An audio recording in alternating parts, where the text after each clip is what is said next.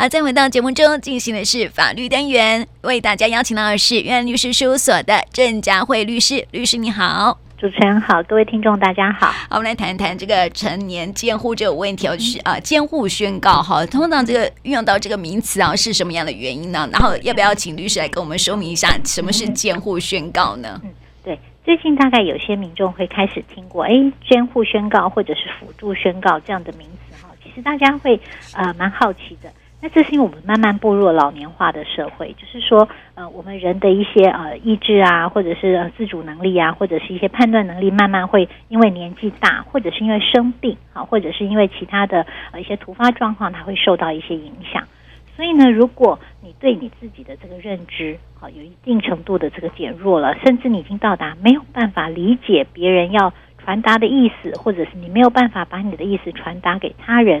来了解的时候，或甚至你都完全不知道该怎么表达自己意思的能力的时候，其实这个时候呢，你的意思表达能力已经几乎是啊等于到零，或者是严重受损的程度。这样子的状况的时候，啊，我们就会透过法律的一些程序来保护这样子的一个人。哈，就是说，我们讲啊，小孩子好了，我们大家都知道，没有满七岁的小孩，其实他的心智发展还不够成熟，他很多事情其实一个是不能理解，一个是他没有办法表达。好，那我们其实成年人也是会这样，就是说你可能因为年纪，或者因为生病，或者因为突发状况，导致你的意思表达能力受到严重的这个减损的时候，这个时候呢，啊，如果你真的已经到达没有办法理解、没有办法表达，或者是没有办法啊这个传达哈，那这个时候呢，就会透过法律叫做监护宣告的这样一个制度，就是会告诉啊，透过我们这个法律程序来告诉大家说，这个人他的。意思的表达能力已经受了限制了，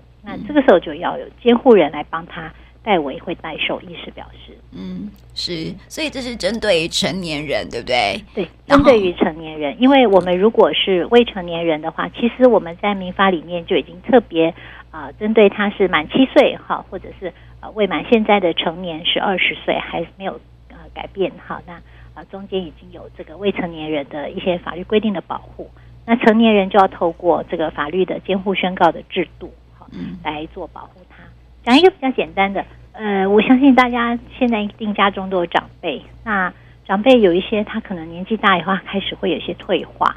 那有些退化的比较严重哈。其实我们常常看到退化的很严重，比如说我们在安养院看到一些老人，他可能呃可以行走，他可以简易的进食，他可以吃东西，可是你跟他讲话的时候说，阿妈，你今天有加崩吗？他可能只会对着你笑呼呼啊，跟你说：“哎呦，老炸！”其实你在问他说：“你家爸呗？”那他跟你答非所问，哈，或者是说：“哎，老人家年纪很大了，晚上该睡觉了，可是他搞不清楚，他日夜都颠倒了。”好，他会觉得说：“哎，我今晚还出来散步啊！”他没有想到，哎，这时候已经是半夜十二点，哈，就是他开始有一些这个意识能力已经没有办法正确判断的时候，状况很严重的时候，那我们就会担心。他这个时候会不会做出一些错误的决定？比如说，呃，如果有一些不孝之徒，哈，那这个呃，基于老人家可能名下有不动产，那可能就告诉他说，哎，那你你在某某地方，你你看阴呐，啊，那意思是说，啊，我我替你这个，呃，保管，说啊，阿妈你家看不见阴呐，不待机，不待机，好，那那老人家搞不清楚，他可能就盖了印章或就签了名，那结果就导致。在不了解状况下，他的权益受损，他也许就莫名其妙当了保证人，嗯，或者是莫名其妙就把自己的不动产就过户给他人，其实这些都是很严重的状况。那所以这种东西，我们都需要透过法律来保护他。所以这个时候呢，我们就会透过监护宣告，也就是说，如果这个老人家他被宣告是这个呃监护宣告的老人的时候，那这个时候呢，他的行为就呃没有办法由他自己来做。就好像小朋友，这个七岁以下未满七岁的小朋友，你不可能说他自己要去买一台脚踏车，你就会卖给他。对，那当然一样。这被监护宣告的这个成年人，他这时候就算他签了名或者他盖了章，都不生法律上面的效力，哈，那就可以保护他他的一些财产，或者是保护他不因此受到不利益。嗯，他是针对这个失智长辈说的嘛，对不对？但是长辈是一个，嗯，像是有一些人哈，他就是我们之前有听过说，成年如果是有那种智能障碍的，嗯，然后他会有那种禁制产权，对不对？这种跟禁制产权宣告有什么不同呢？啊，其实呃，早些年的时候就称之为净资产宣告。哦、那后来我们可能认为这个名词不太啊、呃，不太呃这么优雅，好，所以后来他就把它证明为监护宣告和辅助宣告。好、哦，其实就是呃，我们早些年的时候称之为这个禁止产宣告。好，嗯、那后来就叫做监护宣告。嗯，所以呃，基本上像刚刚讲的，就是说他可能是因为年纪大了，那或者是说呃他。这个因为呃智力的状况，因为有些人他也许不一定是年纪大退化，他可能是也许原本的天生的疾病，他可能可能就是重度的呃智能上面的障碍。好，那啊、呃，比如说我们有一些很严重的唐氏症宝宝，他可能也会有这方面的需要哦。好，因为他随着年龄长大，他的呃外形外观上面是长大了，可是他心智没有跟着长大。好，那这这个时候我们还是有保护他的一个必要，所以就会。呃，透过这个监护宣告，那就一样会达到保护这个呃成年人的一个效果。也就是说，呃，这个时候必须要是他的监护人来帮他做这些行为。好，还有一个是，嗯，我们刚刚讲，可能是因为失智，可能是因为他的这个智能，有些人他可能是因为呃还有生病。嗯，我们有碰过，呃，他可能是因为精神障碍，他可能是精神疾病，那是严重的啊，他甚至严重到。呃，没有办法理解事情的时候，也会有监护宣告的必要。嗯，但是你刚刚讲了一个名词哈，就是呃辅助宣告哈，这个监护宣告跟辅助宣告有什么不同呢？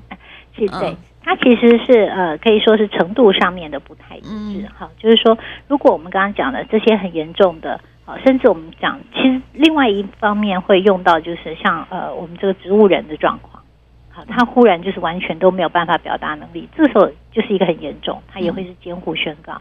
可是我们都知道，有一些疾病它是会有历程的，比如说失智的老人。好，那有些老人刚开始失智的时候，他状况不是那么严重，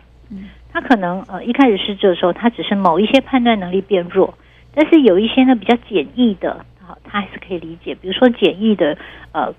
简易的消费行为，比如说买个饮料。好，或吃个吃个饭，好，我们吃个路边摊，这个老人家还能判断。那你说这个时候完全剥夺他自己决定的能力，你说，哎，他连自己出去买个饮料或者出去吃个简餐都不行，其实也会对老人家造成生活上面的不便。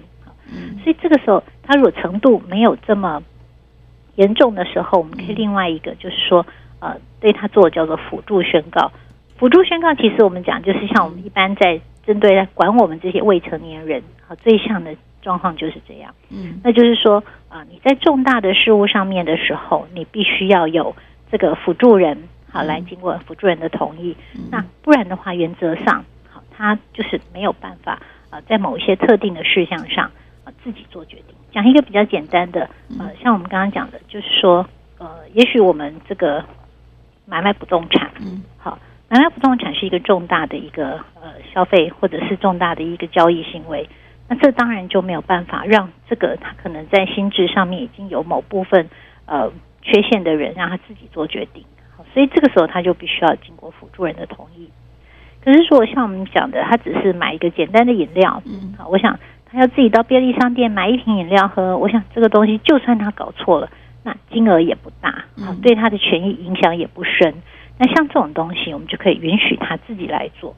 所以，如果是像我们刚刚讲这个，他可能在失智的前期，或者是说他可能有一些呃一样，他是这个智能上面的障碍，可是他不是那么严重，就我们讲比较轻微的呃智能障碍，不是严重的。那我们其实可以透过辅助宣告来保护他。嗯，其实我还听过有一些家长哈，会想要给家里的这个唐氏症的呃。呃，孩子孩童对做辅助宣告是是担心什么呢？啊、呃，他们会担心说小朋友啊、呃，比如说他开始出去工作了，那可能领到薪水以后，他乱花就算了，好，因为顶多花了就是我的薪水就花光了。他们比较担心说有人带着他去办卡，嗯，对，好，就办了信用卡，那完蛋了，卡就被朋友拿去乱刷，嗯，啊，那这个影响就大了，或者是朋友把他。找去什么当保证人？嗯，好，就是说，他骗你签名，结果呢，这个朋友借了一大堆钱都不还，那就是你这个保证人要还。嗯，好，所以其实我们有听过有些家长会来做这个辅助宣告。嗯，那辅助宣告其实呃，它的它的可以限制的范围还蛮多的，就是说，除了一般像我们刚刚讲的呃，就是像这种不动产啊，或会重要的汽车，或者是重要的呃这些财产的买卖，或者是设定抵押权的负担，或者是呃这个租借，它会被受限以外，他甚至可以依照像我们刚刚讲的，家长呃可以在跟法院申请的过程当中，可以跟法官讲，你们的生活形态里面有哪一些你会觉得是这个小朋友可能容易受到诱惑，而因此权益受损的。好，比如说像我们刚刚讲的，我们可以跟法官讨论说，我们可以禁止不要让他去办信用卡，不要让他办现金卡，嗯，好，或者说禁止不要让他去做捐款，嗯，好，那呃，我们甚至还看过，哎，有这个家长跟呃，就是法院在讨论的时候，他是说。他可以去办信用卡跟这个现金卡，嗯，可是他的刷卡额度，嗯，请法官限制他，对，对他就是说他的刷卡额度每一笔不可以超过三千块，嗯，他的总额不可以超过一万两千块，嗯，啊，就是说我让你有一定程度生活上面的自理，可是你不可以太多，因为。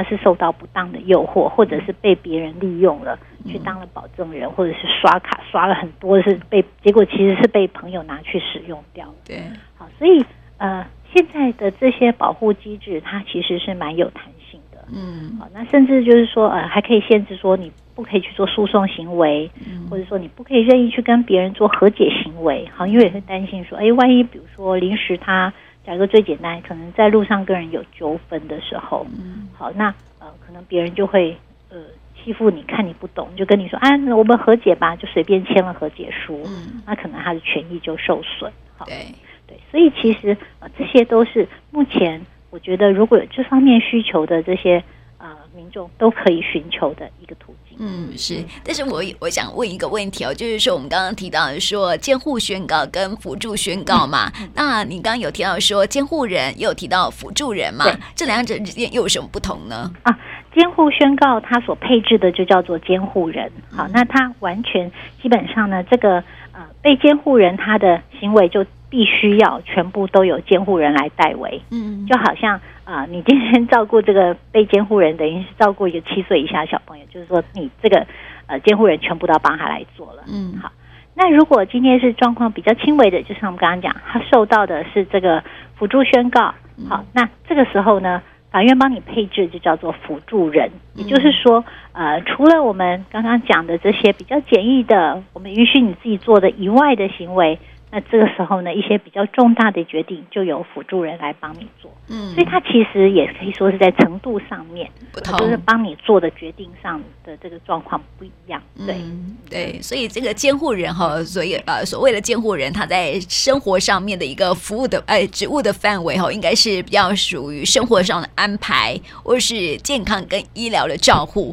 还有财产的管理这部分。对，都有。嗯、对，监护人基本上就包山包海了。监护人责任很重大哈。对，就是说你等于是要照顾这个这个人，他不管他的生活起居哈，甚至他的财产哈，这些你都需要受到啊，都要由监护人来帮忙做管理。所以其实监护人的责任很大。嗯，那也因为这样，所以其实。在申请的过程中，其实法院是谨慎的。嗯好，那呃，通常我们申请进去的时候，很多人就说啊，那申请以后会怎么样？哈，就法官决定吗？哈，其实大家不要担心，这个其实呃，法院都会指定专业的医师去做精神鉴定。哈，呃，但是鉴定跟我们一般的那个是不太，他会是鉴定你的呃大概的这个呃应对的能力，你的意识表达的能力，你的理解能力。好，那这个他们其实都会有配合的这些呃，不管是精神科医师，或者是呃老年科医师，或者是、呃、这些加医科的医师哈，他们的一定的专业。那医师呢，通常呃也会看你的状况，有一些医师他们会调一下啊、呃，就是说这个要受监护宣告人的他的历往的这些就医记录，嗯，了解一下他的历程。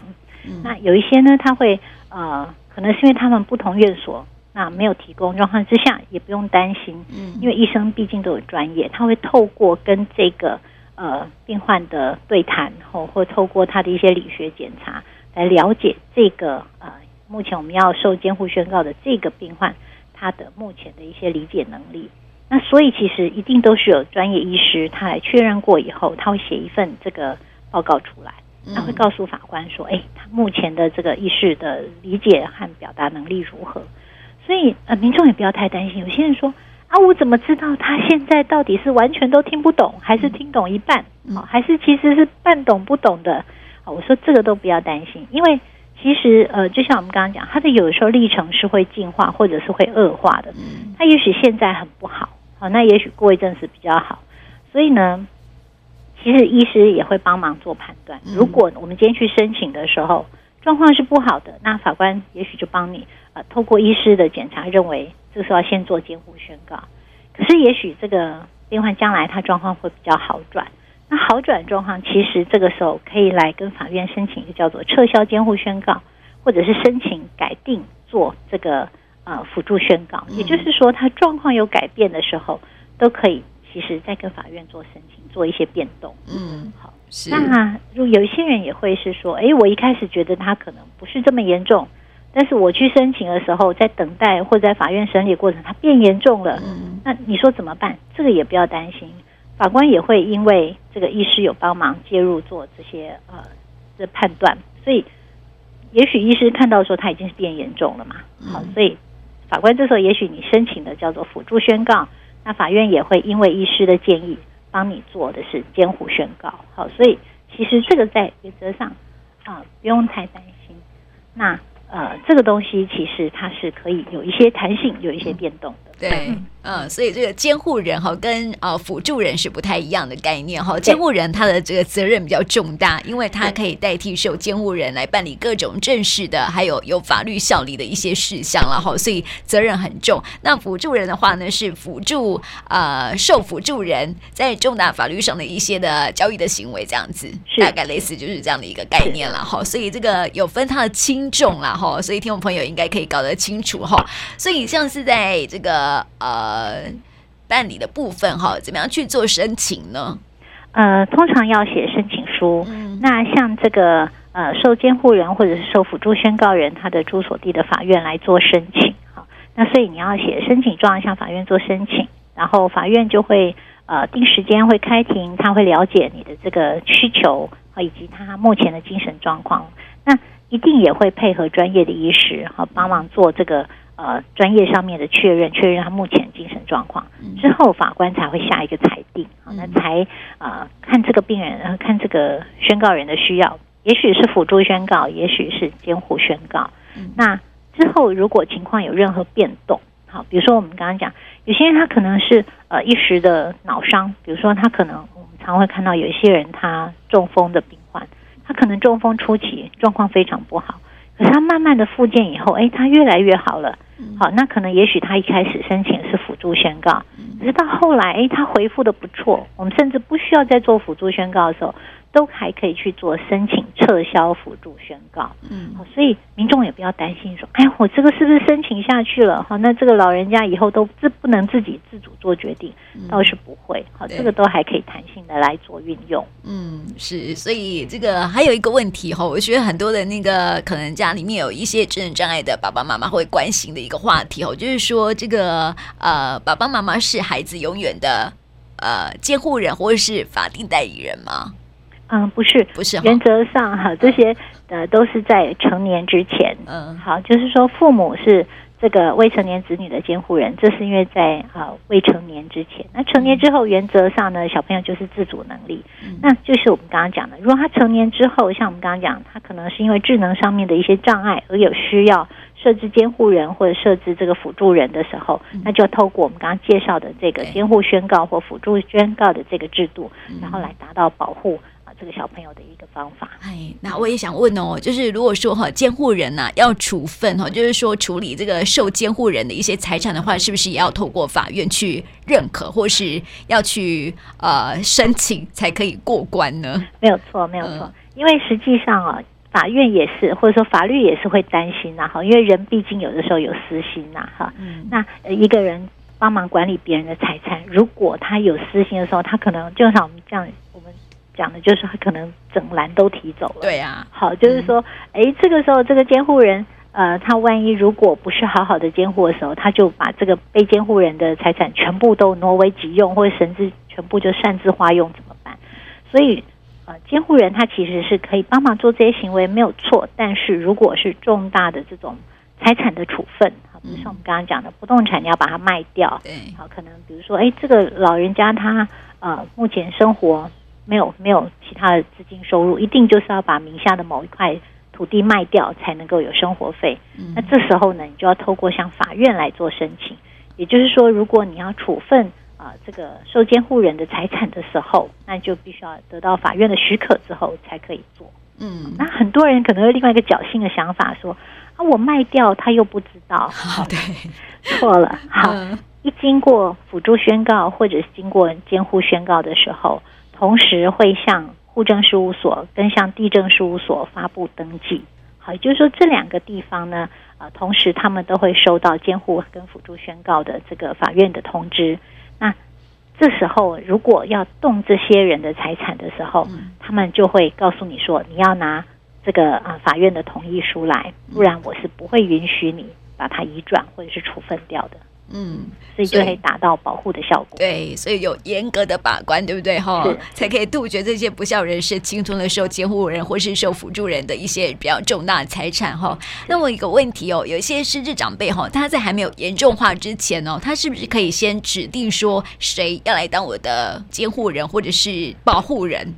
呃，预定监护，就是如果有一些人他会自己担心的时候，好，可以，他可以先透过事先的。呃，来做一个这样的一个指定的方式。那将来万一他真的有需要的时候，就由他指定的人来当他的监护人，这个也是可以的。嗯，是，所以，我们今天对这个监护哈